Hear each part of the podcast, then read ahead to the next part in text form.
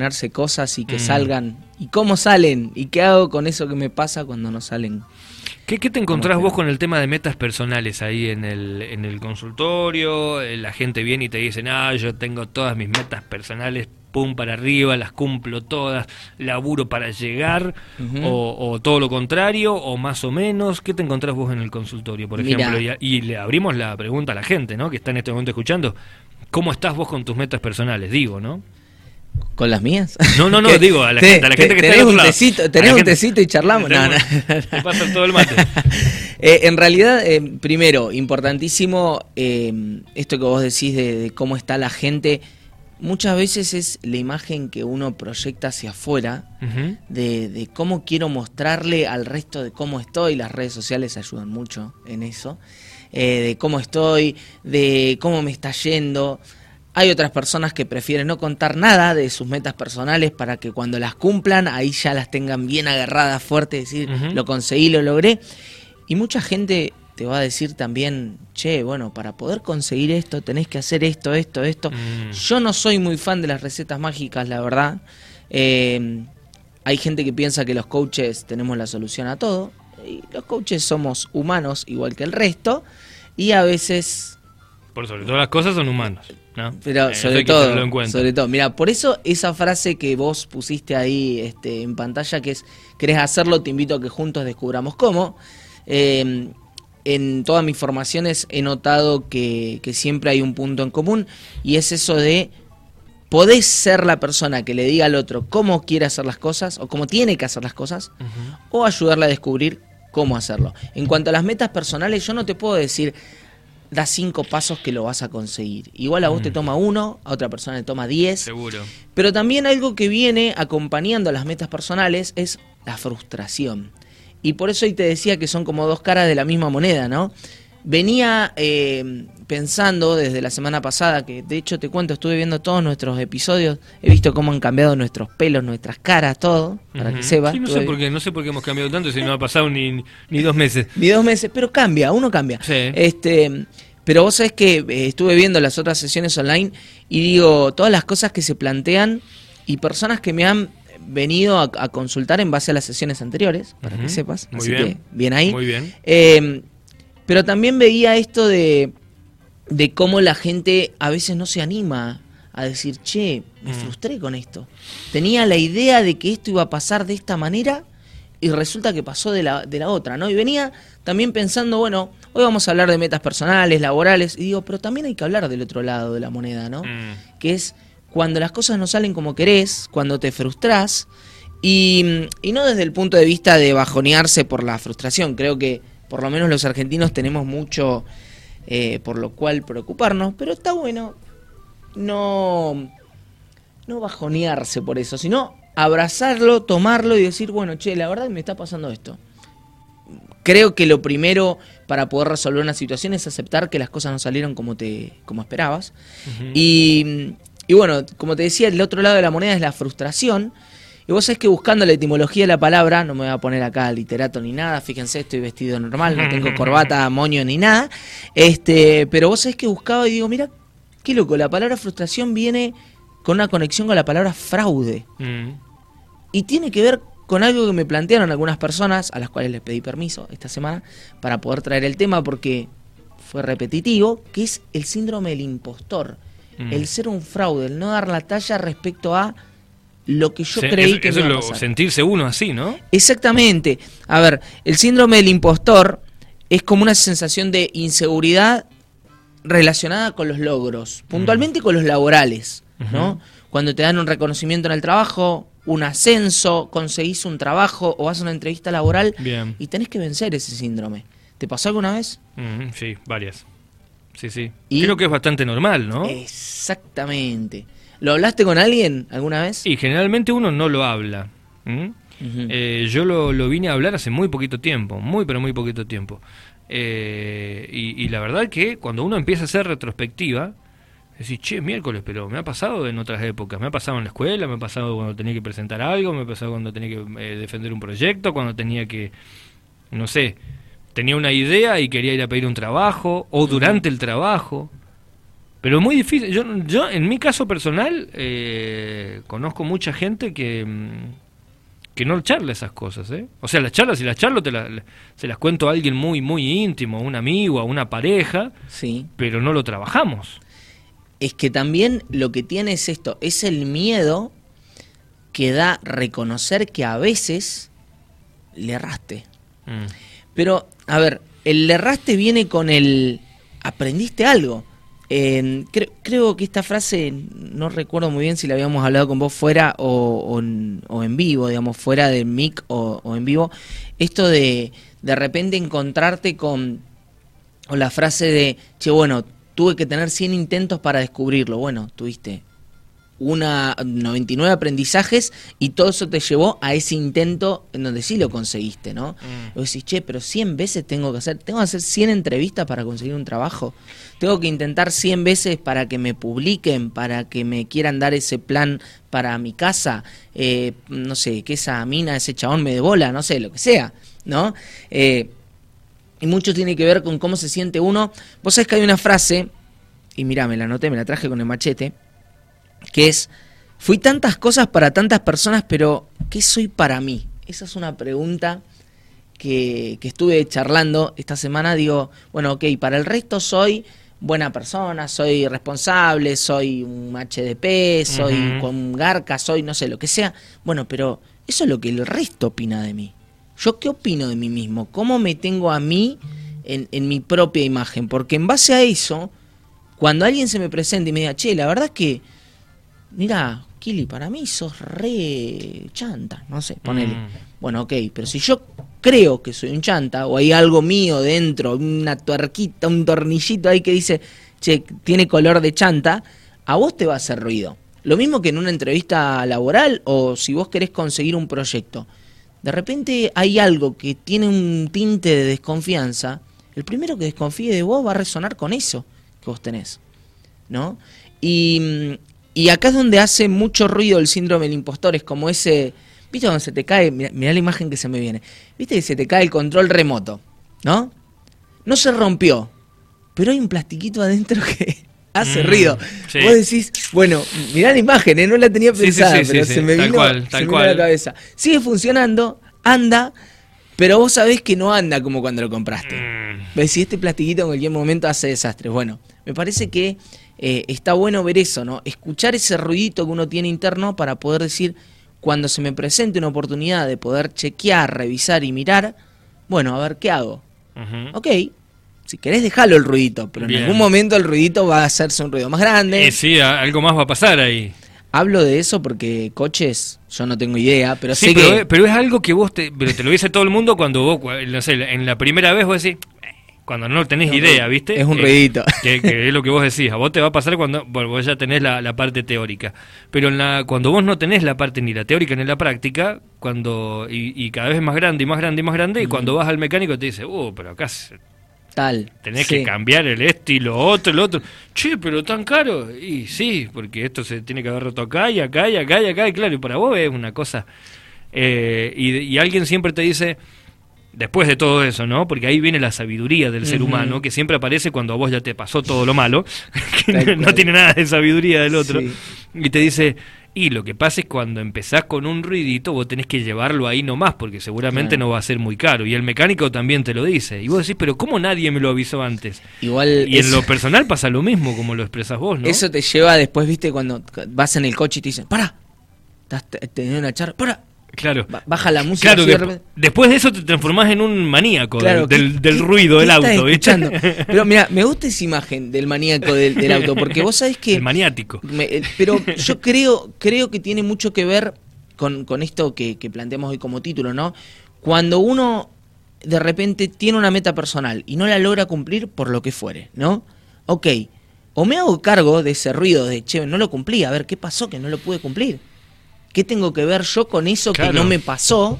Y de repente decir, ok, listo, puedo encarar esto y me hago cargo de que no hice una buena planificación, no escuché a lo que me pasaba, fui por algo que alguien más me recomendó. Es como si vos me decís, che, Juan, anda a este gimnasio.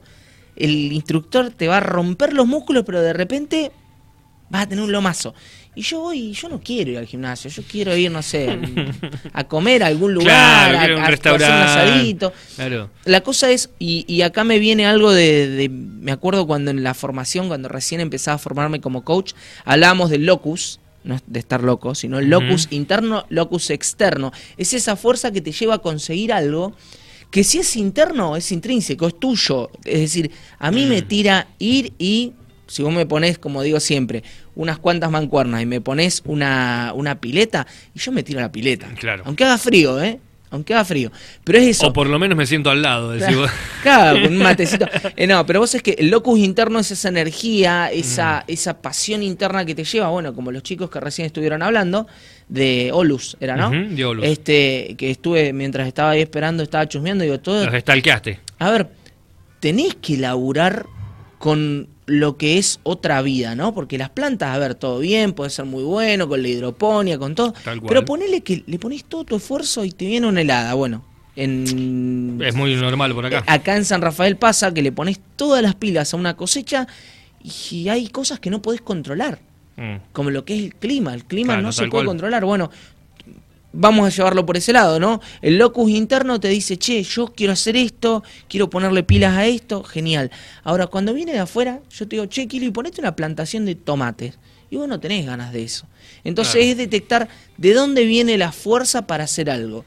Obviamente eso lleva a metas personales y laborales. Bien. No vamos a ser eh, hipócritas. Hay cosas que uno tiene que hacer cuando se vuelve Seguro, adulto para seguro. poder eh, alcanzar determinados objetivos.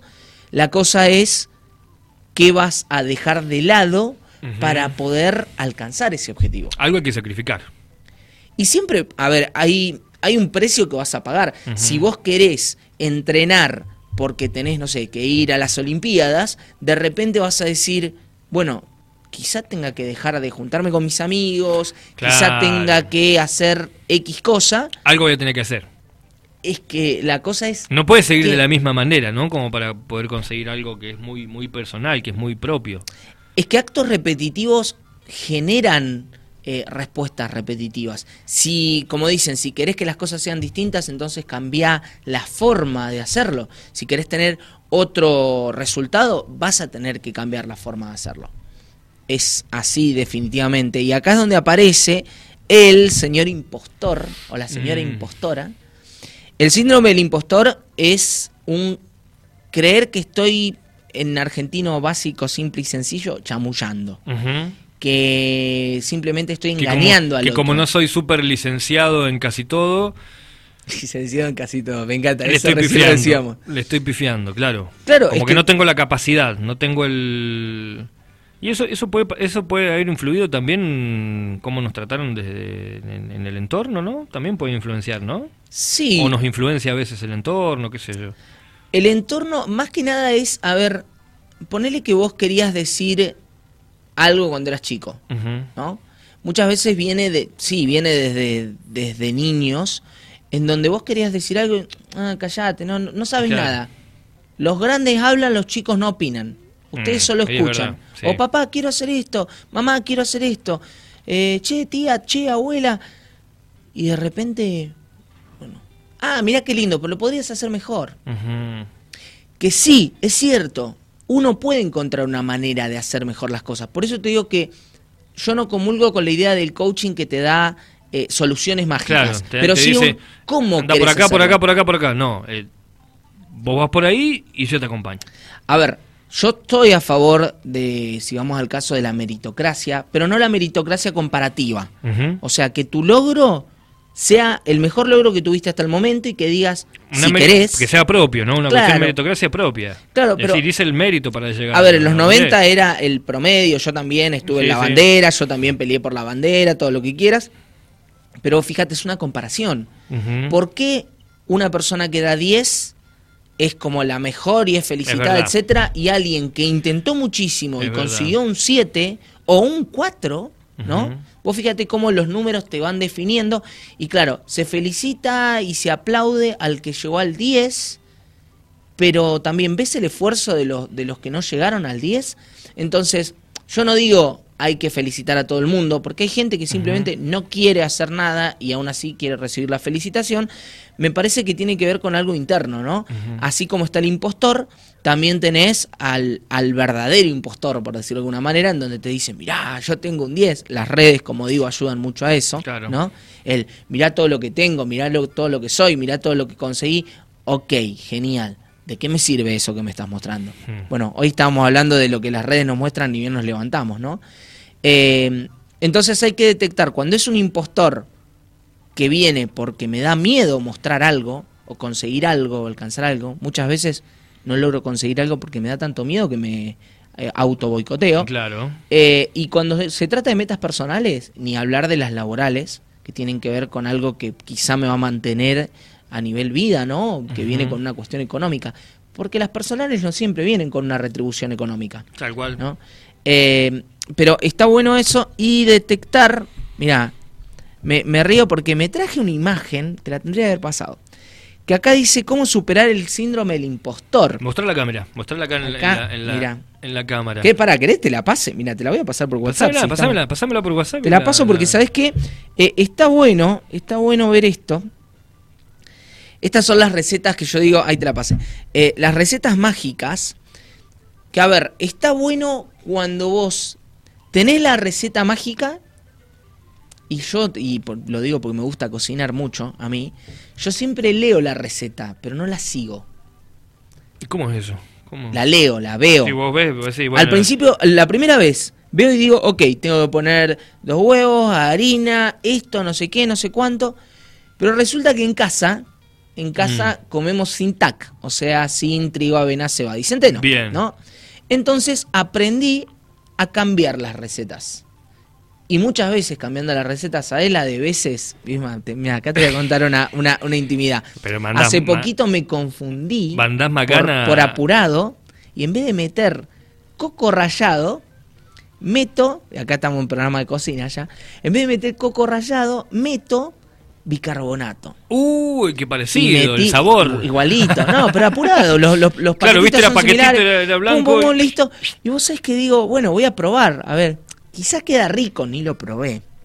Digo, la torta se levantó, el bicarbonato sirve para, para levantar la torta, gente. Es como el polvo este para hornear. Bueno, cuestión, ah, lo probé. Le erré horriblemente, aprendí aprendí muchas veces del error, para no decir siempre, aprendés. Lo que pasa es que vos tenés que tener la apertura para decir, che, me confundí. La, de casi algo que no quizá no se debe decir esta hora, pero le erré. Vamos a decir así. Sí, sí, lo erramos, lo erramos. Sí, sí, sí. Entonces, bueno, estas son recetas. ¿Cómo superar el síndrome del impostor? Hay cosas con las cuales comulgo y otras cosas que no. Por ejemplo, ahí dice conocer los síntomas bueno, síntoma, no sé si, si es una enfermedad el síndrome del impostor. Es algo que te puedo decir, conocer qué te pasa a vos con ese tipo de situación. Después, sé, consciente de que otros lo padecen. A mí no me sirve saber que vos tuviste el síndrome del impostor. Sí puedo saber si a alguien le pasó, esa es la parte linda, digamos, decir, che... No es eh, algo que te pasa a vos solo, ¿viste? A, vos cuando te pasó esto, cuando hiciste la receta y le metiste bicarbonato, ¿qué, ¿qué sentiste? Bueno, y ahí habilitar a la otra persona y decir, che, bueno, esto que vos decías, solo lo cuento con mis íntimos, ¿no?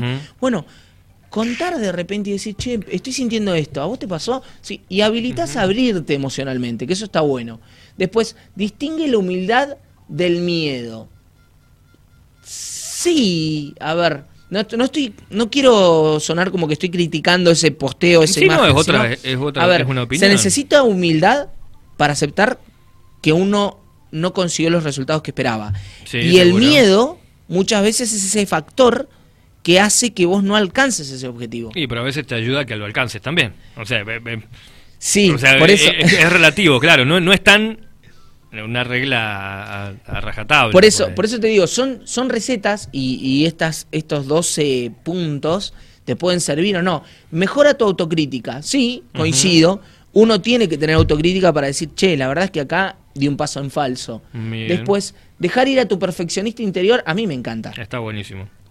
Soy fan de los que son perfeccionistas porque son personas que mejoran lo que uno cree que no se puede mejorar seguro, y nos da un punto de vista más, pero obviamente que que tiene mucho que ver con, bueno, en algún momento uno tiene que sacar el producto. Tenés que, tenés que ceder, claro. uno tiene tenés que, ir. ceder.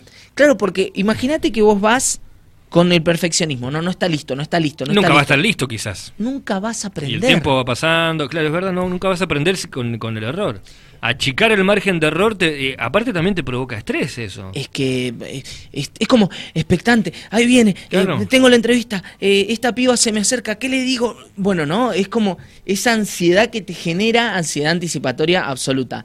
Creo que el 6, creo que estoy viendo bien el número, Sí. el 6 y el 7 con- son con los que más coincido. Ser amable con uno mismo. Ujú. Le erré, me equivoqué.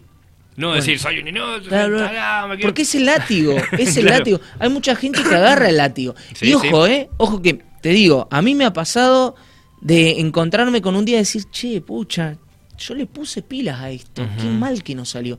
Y te lo permitís, ok, permitítelo un día, Ujú. 24 horas, a la hora 25 te pones una alarma, ok, ¿puedo seguir en este mood, en esta forma, en esta manera de estar? ¿O puedo cambiarlo? Claro. Va a depender de mí. Me puedo sentir un pobrecito, un lastimero, un lo que sea todo el tiempo, pero ¿cuánto más? ¿No vas a ir por la próxima situación? Tal cual. Ahí es donde entra el equilibrio de las emociones. Si yo me quedo en el mood de tristeza, acá viene un poco, no sé si viste, seguro que sí, porque tenés una hija, eh, intensamente. Ah, un, eh, ¿Qué- 75 mil veces. Qué peliculón. me esas películas que como, para los como niños 20 la he son- visto. En un año la he visto como 20 veces, eso seguro. Esas pelis que son como para los niños, Sí. ¿viste? De repente los niños están muy felices viendo, ah, los dibujitos y nosotros Ellos, también, así. ellos están viendo los colores, viste, que la- la- la- la- el peinado y nosotros estamos... Ay, llorando. Pero bueno, eso equilibra las emociones, justamente. Porque ni todo es tan alegre, ni todo es tan triste, todo tiene un color, ¿no? El, el- el final, bueno, o- ojalá la hayan visto, seguro que sí, pero Si no, esos- véanla, esas esferas véanla. de colores combinados en donde vos decís, todo puede tener una mezcla de y de, ¿no? No necesariamente todo, todo, todo sí o sí encajonado, ¿no? Que quieras o no, es una forma en que nos han, a veces nos hemos criado, muchas veces, ¿no? A ver, eh, que, que valga la redundancia, nos ha pasado, creo que a todos, ¿no? sí, es que si, también... alguien, si alguien nos dice que no, es medio... Hay que ir a abrazarlo, ¿no? Hay que tocarlo.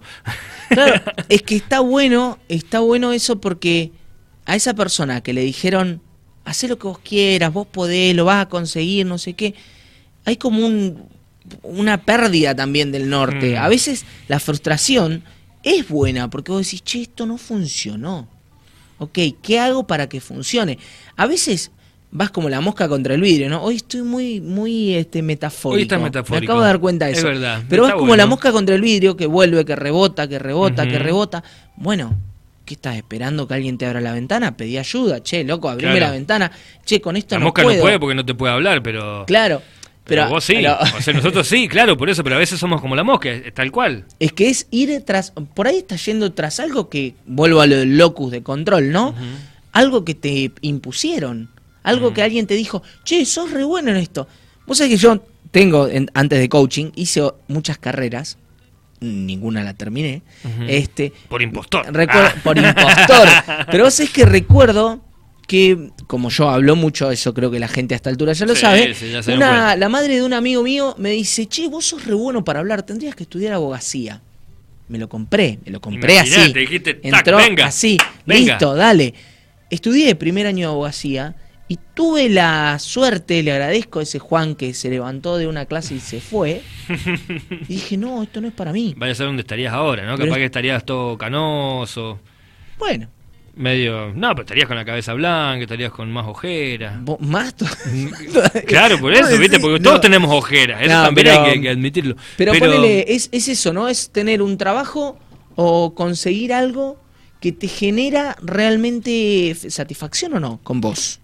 Mm. Y es eso, ahí es donde entra el, el locus de control externo. El, me dijeron que puedo ser bueno para esto. Ok, pero vos, ¿para qué sos bueno? ¿Para qué te consideras bueno? ¿Qué querés conseguir? Eh, ahí estoy viendo, eh, monitorea tu desempeño. Eso es muy de, de- de coaching organizacional que le decimos nosotros. El, a ver cómo me fue.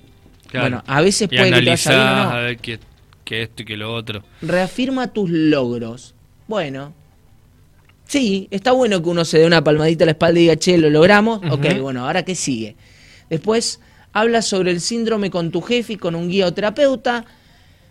Es hablarlo con un jefe. Ah, yo no lo hablaría con el jefe, excepto que el jefe tenga un mon- eh, que, es- que haya estudiado, que, que se haya coacheado, que haya hecho algo de liderazgo, viste, que tenga una cuestión ahí Si, preparado, ¿no? si sos jefe, creo que está bueno, si sos jefe o líder o liderás gente o acompañás a gente en tu empresa, está bueno que tengas en cuenta ese síndrome para poder decir, che, esto le puede pasar a las personas que trabajan para mí o que Tal trabajan cual. conmigo. Eh, con un guía terapeuta tal cual, yo creo que lo primero que hay que hacer es ir a un psicólogo o a un coach, porque a veces esa intimidad que genera el espacio terapéutico, hace que vos puedas abrirte y decir, che, me siento así. El otro día lo hablamos, Brené, Brené, Brené, Brené Brenner, siempre me, me equivoco. Bueno, René. Brené Brown. Brené. Brown. Brené Brown, que habla del llamado de la vulnerabilidad. Claro. Está bueno hablar acerca de eso. Di sí a nuevas oportunidades, lo que decíamos hoy. Ahí coincido, ¿no? En esto de de repente encontrarte con, che, bueno, no, no me siento del todo preparado. Bueno, mandate. Ujú. Fíjate, obviamente, es- esto es algo que estoy planteando yo, ¿no? sí, tal cual. Y luego abraza el sentimiento y déjalo fluir. Ahí vos fíjate tenés dos personas, que son la misma persona, no en la imagen esa, son la misma persona. Y digo, ¿sabés que me gusta pensar que la de la derecha, el que tiene como manitos en los bolsillos, así, esa, como- esa persona creo que es la que se dejó abrumar por el, por el síndrome del impostor y el de la derecha es el que habló con el terapeuta, habló con el amigo, habló con la pareja y dijo, che, me está pasando esto. Lejos de creer que el de la derecha, el de la izquierda no lo tiene resuelto y listo, estamos con espíritus dando vuelta por el... Sí, están golpeando. Estamos al aire, gente. Estamos al aire, ¿no? Sí, sí, son los espíritus de- del Eh, impostor que nos claro, quieren... Están golpeando la- la- las ventanas. Pero bueno, eh, nada, más que nada, para, como para ir cerrando esto, vos sabés que tengo acá unas, unas preguntas que eran las primeras que iba a plantear y que te iba, y te iba a conversar y te iba a decir respecto de esto, y se me fueron, mira. ¿Dónde están? Bueno, se me fueron las preguntas. Pero tiene mucho que ver esto que te decía recién respecto de fui tantas cosas para mí, para otras personas, pero ¿qué soy para mí? ¿Qué es lo que Mm. quiero? ¿Qué quiero conseguir? ¿Qué quiero hacer? Eh, con las metas personales, y lo digo yo como escritor, por ejemplo, acá te va a hablar el escritor, no el Dale, coach, dale, dale. Muchas veces reboté en mandar manuscritos y que no me los tomen, eh, en hacer de repente, no sé, un taller, un curso, etcétera Y claro, uno dice, che, este chabón de repente tiene 100 personas que lo siguen, Claro. los números, ¿no? Y, y encontrarte de repente con, con una mirada diferente y decir, bueno, ok, quería tener esta meta personal, quería conseguir viajar y hacer estas vacaciones, eh, conquistar a esta piba, a este pibe, eh, no sé, tener mi casa, mi auto, mi lo que fuere, y no lo conseguí. Bueno, ok, ¿qué pasó en el medio? Y decir, bueno, ¿qué voy a hacer con esto que me está pasando, con esta emocionalidad, no? Eh, creo que va por ahí. Tiene que ver mucho con eso. Se me fue la pregunta. Búscalo, búscalo, búscalo a ver si lo encontrás. Yo, mientras tanto, les comento que pueden seguirlo en las redes sociales. Juan Cabezón, escritor. Acá te estoy mostrando en el YouTube, si estás en este momento, en el streaming, en dialradio.tv, en Twitch. Conectate ahora, puedes dejar tu pregunta. O puedes encontrarlo a Juan y conectarte con él en Juan Cabezón, escritor. Así es su Instagram y tiene su sitio web allí en donde dice el link, donde están los links, el link tree. Bueno, vas a tener ahí el link para, para todo lo que es la página web y después otro link donde vas a tener, por ejemplo, lo que estamos viendo ahora, que es el sitio web oficial, eh, book trailers, TikTok, Twitter, que ahora tengo que poner una X ahí, X. Está, X tendría X. que poner. Qué feo que suena.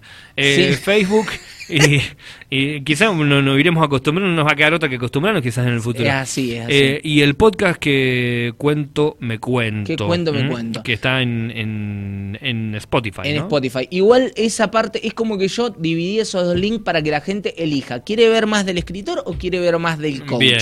¿Hacia dónde quiere ir? Claro, tenés el, el otro link que es el que mostrabas hoy eh, vos primero, que es el de, de esta página. Ahí van a poder ver un poco más sobre mí, mis formaciones. Van a poder ver. Es que fotaza me sacaron, la tengo que ¿Qué actualizar. foto ahí, eh? ¿Qué foto ahí? 2019, mirá. Ahí no estoy tan mal. El Jopo está un poco rebelde, pero... Está de coté ahí el tipo, ¿eh? Tal cual, tal cual.